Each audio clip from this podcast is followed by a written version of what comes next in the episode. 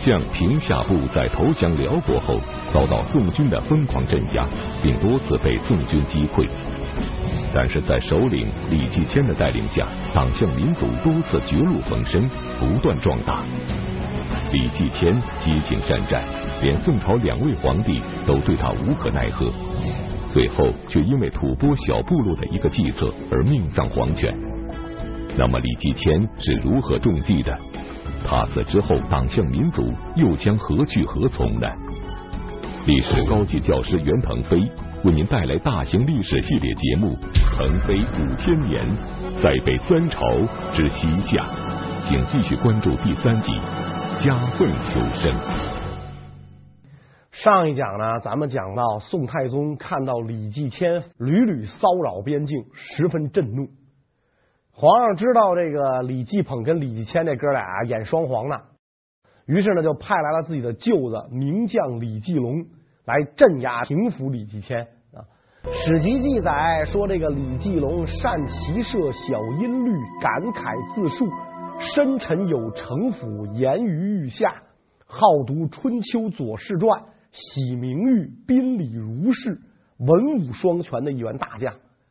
李继迁一看朝廷把李继龙派来了，哎呀，我的克星到了，于是赶紧通过李继捧联络朝廷，要求归降。在此之前呢，李谦已经通过李继捧啊投降过一回宋朝了。当时宋朝皇帝不明就里，信以为真，还给他封了官，改了名，也赐姓赵。他哥哥叫赵保忠，他叫赵保吉。结果这个保吉实在不吉利，老跟朝廷作对。所以朝廷这次呢，把李继龙派来跟跟这个呃李继迁，也就是这个保吉决战。李继龙大军一来，李继迁害怕，李继捧更害怕，因为他知道，如果李继龙打败了李继迁的话，李继迁肯定会把哥俩演双簧的事儿报告给朝廷，他不会为我扛着，他为了摘清自己啊，亲娘祖奶奶都能卖。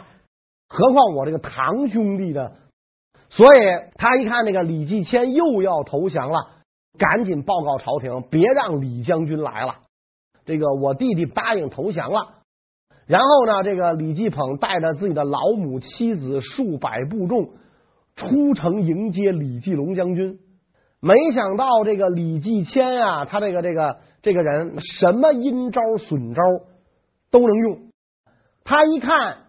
自己的哥哥率部出城，而李继龙大军未到，就率众偷袭李继鹏所部，把李继鹏啊打的就剩自个儿一人了，孤身一人了，是吧？李继龙这个时候大军到了啊，李继龙一到呢，就知道李继迁投降是假啊，再找到李继鹏对峙一询问，才知道哥俩演双簧。于是呢，李继龙就把李继鹏送到这个京师囚禁了起来。宋朝皇帝呢，倒也是这个宅心仁厚，没有特别为难这个李继捧。李继捧被送到京师之后，还在原来公家给他分配的这个豪宅里住着，这辈子呢就甭想回夏州老家了。所以李继捧呢，一直是在宋朝做官，死在了宋朝。特别有意思的是呢，这个李家呀，窝里斗成传统了，他跟自己的堂弟斗不着了吧，就跟自个儿子斗。临死的时候，这个李继捧给朝廷上仪表。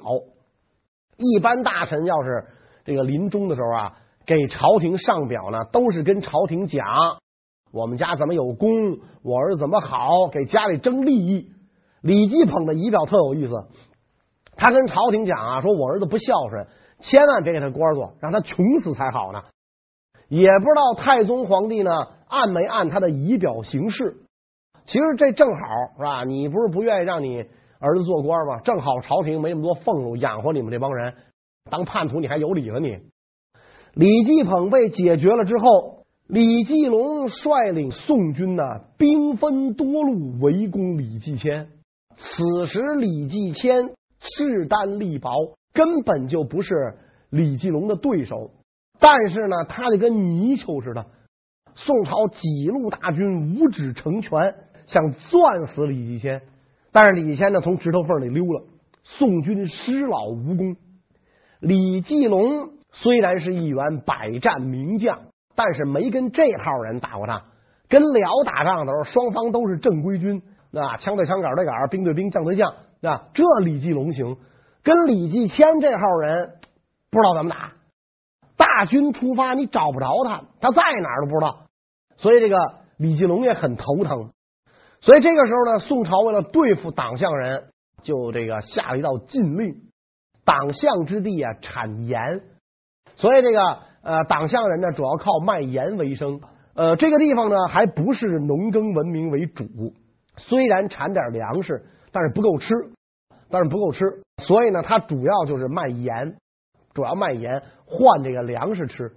所以这个宋朝呢，鉴于这个季捧、季谦兄弟俩时盼时降，反复无常，就下令断绝双方的贸易，不许党项的盐呐流入宋境。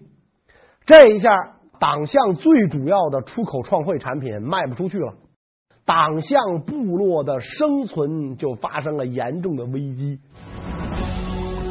在党项部落失去主要的经济来源后，一些党项人连同周边的吐蕃、回鹘部落和宋朝一起攻打李继迁的部队。在既无援军也无粮食的情况下，党项首领李继迁将如何带领党项民族渡过难关呢？李继迁这个时候的处境啊，太惨了啊！但是呢，李继迁这个人百折不挠，屡败屡战。屡扑屡起，是愈挫愈奋啊！李谦明白，我这儿土皇上强龙不压地头蛇，宋军早晚有退走的那一天，他们不可能永远在这个地方待下去。只要我咬牙坚持住，最后的胜利一定属于我。所以，李继迁虽然困难到这种程度，但他仍然率领部众坚持游击战争。史籍记载，他们围堡寨，掠居民，焚积聚。朝廷一看呐、这个李继迁真是一块滚刀肉啊，怎么着拿他都没辙。所以宋朝的宰相吕蒙正就跟皇上建议，要想一劳永逸的解决李继迁，必须把夏州城，也就是当年赫连勃勃大王住的统万城啊毁掉。此城身在沙漠，当年后唐明宗讨伐。没打下来啊！一百三十里的大沙漠，没有水源，没有粮食，谁都过不去。所以奸雄常常据此生事。只要有人想对抗朝廷，英杰叛臣，就盘踞夏州生事。所以毁去此城，万世之力。这个地方呢，对于关右地区的威胁就解决掉了。皇帝就接受了宰相的建议，毁弃夏州城。所以我们今天看到这个统万城啊，只剩断壁残垣，是这个人为毁弃的。但是呢，它被毁弃了之后，在沙漠里啊，又屹立了一千年。因为那个地方气候干燥，没有什么降雨，所以城池的废墟一直保留到今天。那么夏州被毁，李继迁大吃一惊，朝廷真狠呐，把我们老家给平了，怎么办？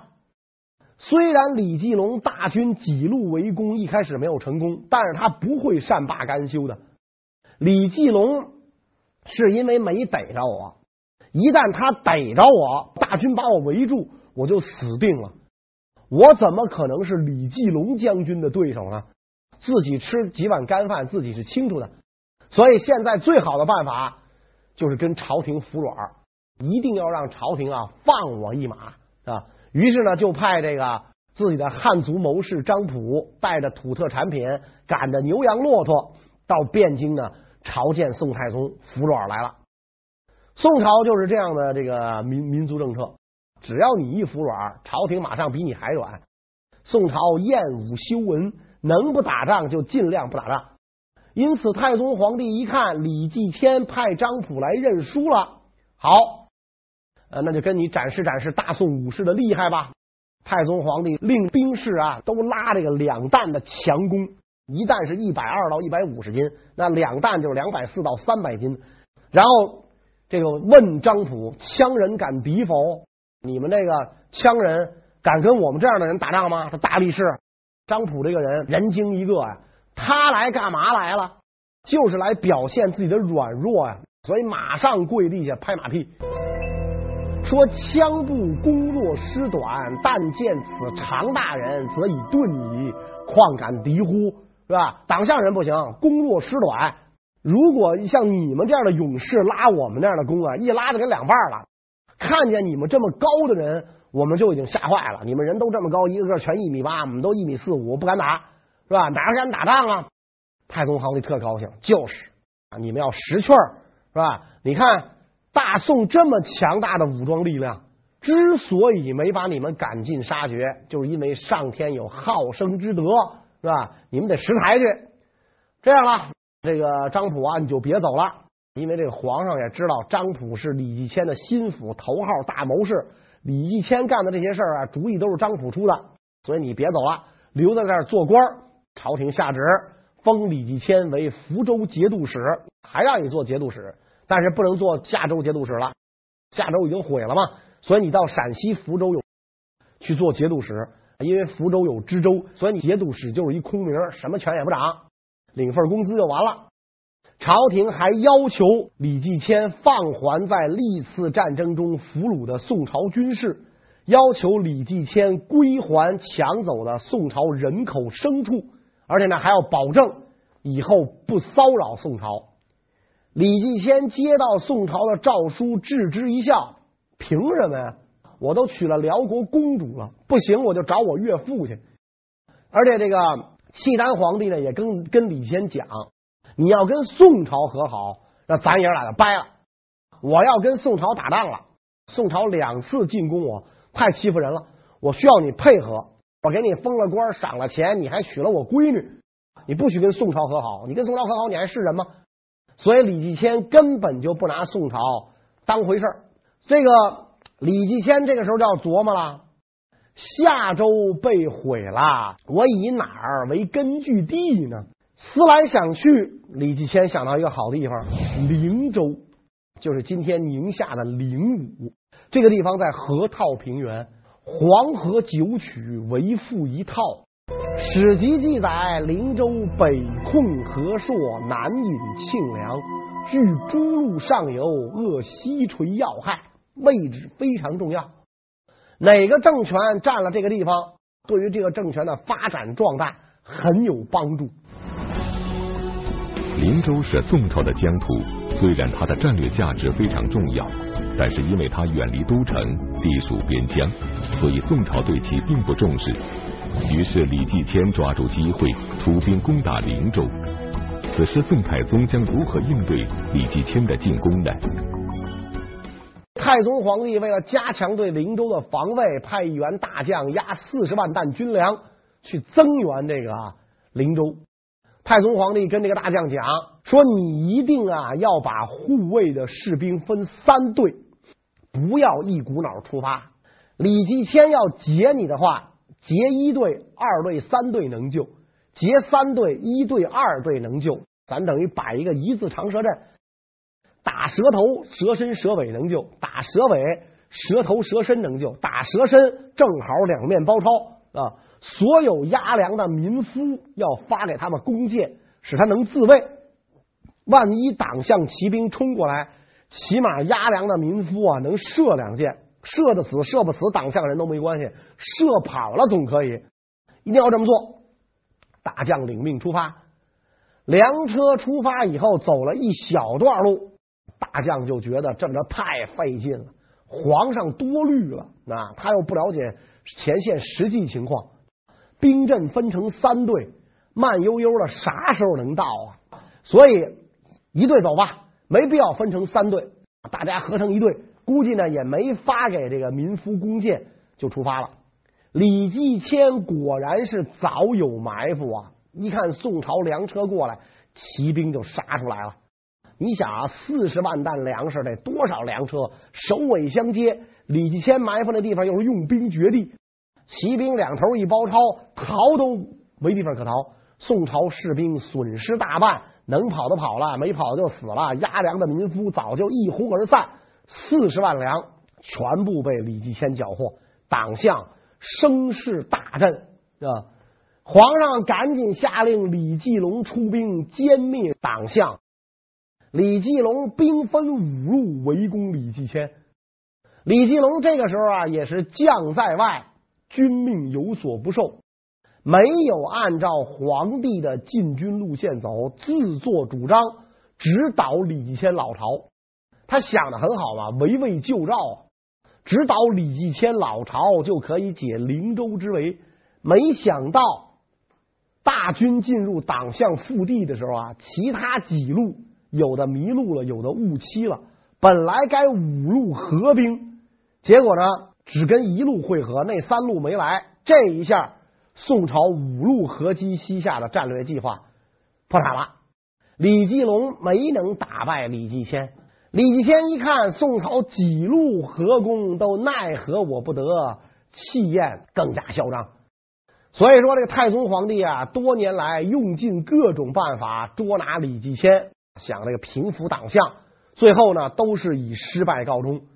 所以，公元九百九十七年，宋太宗满怀遗憾去世，真宗皇帝继位。宋真宗是一位太平天子，为了解除灵州危机，他准备与李继迁议和。然而，与宋军交战多年的李继迁会接受宋真宗的议和条件吗？真宗一继位，为了表现出最大的议和诚意。放回了李继迁的头号大谋士张溥。你看，我爸爸把你扣下，我现在把你放回去，你去找你的雇主，然后把原来李家世居的五州又还给了李家。朝廷感觉啊，这个地方又要派兵把守，李继迁还不断骚扰，损耗太大，得不偿失。李继迁不就是要五州故土吗？他原来联络豪酋的时候就讲过，你们世代受我李家厚恩。现在我们李家有难，愿意不愿意跟着我们克复故土？他不就以这个为号召吗？现在这五州我还给你了，你还有什么借口啊？所以真宗皇帝真的是好傻好天真。你的人我放回去了，你的地儿我也给你了，你该知足吧？没想到李继迁得势更猖狂啊！这证明宋朝不敢把我怎么样。所以呢，这个他不断的超掠宋朝的边境。加紧围攻灵州啊！面对这个灵州的困局，朝中大臣啊就分了两派，展开了激烈的争论。一派呢主张放弃灵州，说灵州远离中原腹地，调兵不便，沿途都是党项地盘，党项人游记四出，我们增援很困难，根本守不住，早晚都是丢。不如呢？把城中百姓迁入中原，让李继迁得到一座空城。如果不这样做，城中六七万百姓就要全部陪葬啊！啊，这一派人的势力很大。还有一派人呢，认为灵州必须要守，一是因为它地理位置重要。如果灵州一丢，中原跟河西走廊交通完全断绝，也就是从汉朝开通的丝绸之路。就会被彻底切断，中原以后再需要西域的粮马铁器全运不进来，所以灵州必须守。再有一个说不出口的原因呢，就是朝廷的面子很重要，哪能那个这个党项人要战就给他？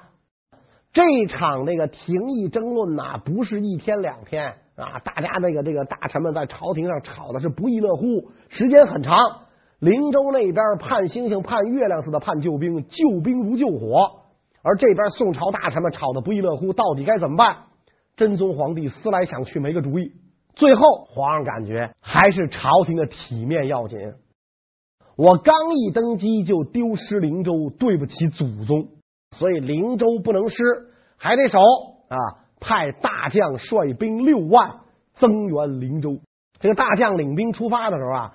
也知道朝廷上下有过一番激烈争论，知道朝廷啊根本就没有决心啊，所以派我这六万人去，大概也就是装装样子，很有可能没等我到灵州就失陷了，朝廷还会把我调回来，所以大将就命令自己的六万士兵，咱慢点走，等等看，不要着急，随时做好后队改前队撤退的准备。所以是朝廷犹犹豫豫，大将拖拖拉拉。果然，没等朝廷援军到，灵州失陷。宋朝在西北的军事重镇被李继迁攻占了。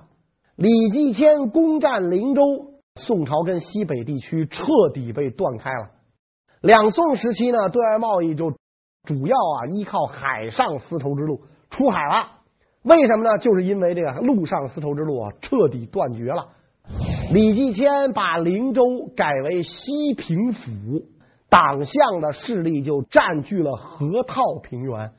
灵州、兴州、兴州就是今天的银川，相继被党项占领。下一步，党项人要干的事儿就是打通河西走廊。当时的这个河西走廊呢，宋朝控制区呢在凉州，还有一支这个势力很强大呢，是甘州回鹘，控制了一部分。然后吐蕃人控制了一部分。李谦呢，首先攻打凉州，攻打这个宋朝控制的凉州。凉州知府猝不及防。大早上起来，城门刚一打开，党项骑兵就冲进来，直奔知府衙门，知府脑袋一下就被砍下来，凉州被占领，党项的势力就冲进了河西走廊啊。这个河西走廊是多民族聚居的地方，党项人一冲进来，引起了一个连锁反应，回纥和吐蕃感到了这个党项的威胁。回纥人在唐朝的时候是一个很了不起的民族，在这个。北方蒙古高原上建立了回纥汗国，一开始呢叫回纥，后来改名叫回鹘，立国一百多年，经历了十二位可汗。后来由于自然灾害加上外族进攻，这个回鹘政权崩溃，汗国一解体，这个回鹘人呢就分成了好几支，甘肃的叫甘州回鹘，还有迁入新疆的、迁入中亚的，这个就是一个强大的汗国分崩离析了。吐蕃在唐朝也是一个强大的帝国，历经几代赞普，也是一百多年。后来呢，也分裂了。青藏高原呢，回到了松赞干布统一之前的状态，各部林立。河西走廊地区也有吐蕃人占据。党项人啊，他所处的那个位置决定，他只能往西扩张。往东是山西太原，宋朝的重镇，连陕西他都冲不出去，打不到山西。往南是关中、长安，宋军最坚固的防线；往北是他岳父大辽帝国，也不行。所以东北南三面不能扩张，就只能往西。李继迁率领党项人沿河西走廊向西大肆扩张，这引起了吐蕃人和回鹘人的强烈不满。这些部落的首领准备除掉李继迁，但是李继迁几经善战。连宋朝都对他无可奈何，那么这些小部落能对付李继迁吗？李继迁最擅长干的事儿不就是诈降吗？一打不过人家就投降，官位一到手，赏赐一到手，马上就反。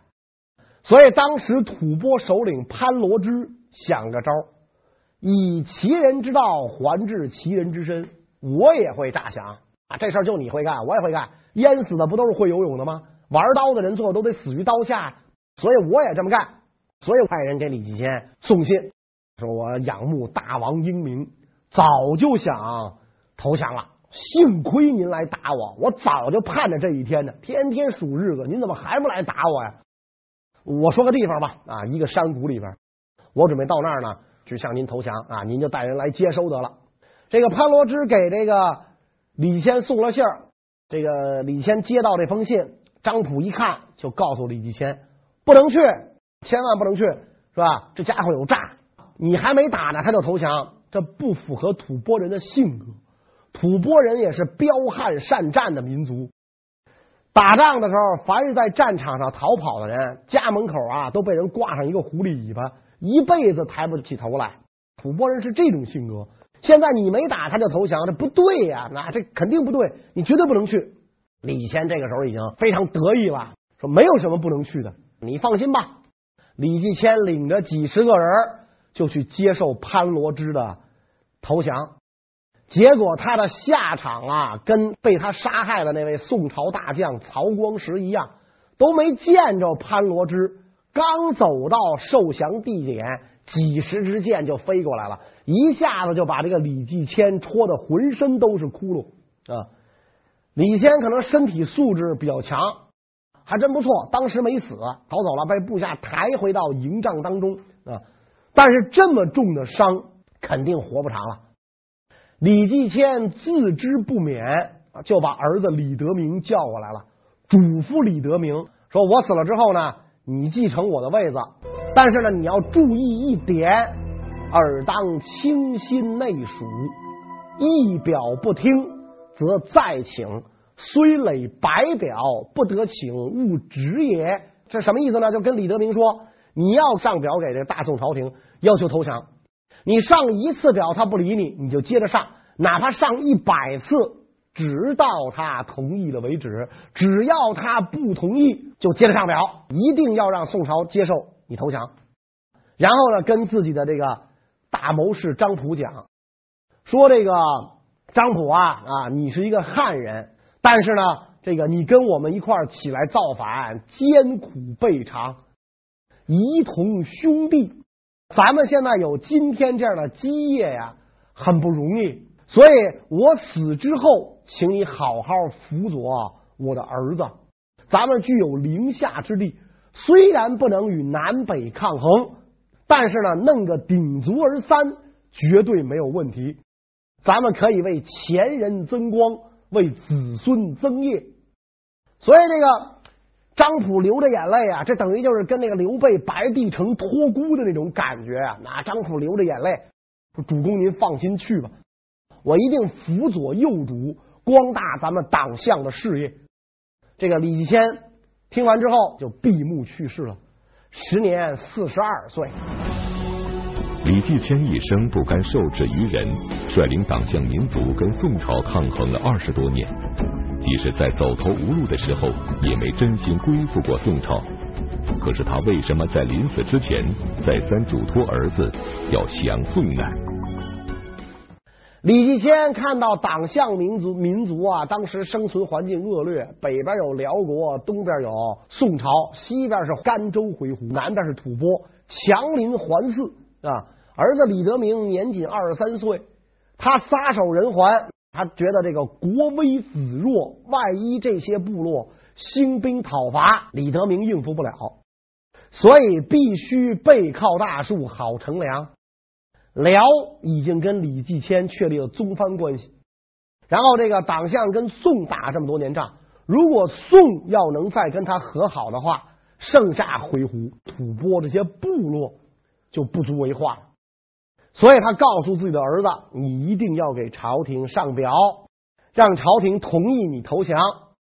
这样的话，宋朝大军不压境了，稳定住边境，外患没有了，你再想办法削平内乱。等咱们部族统一起来，再跟宋朝用兵。那么，那李继迁嘱咐完了之后，他去世了，李德明继位。”李德明继位之后，是不是按照父亲说的去做呢？关于这个问题呢，我们下一讲再讲。谢谢大家。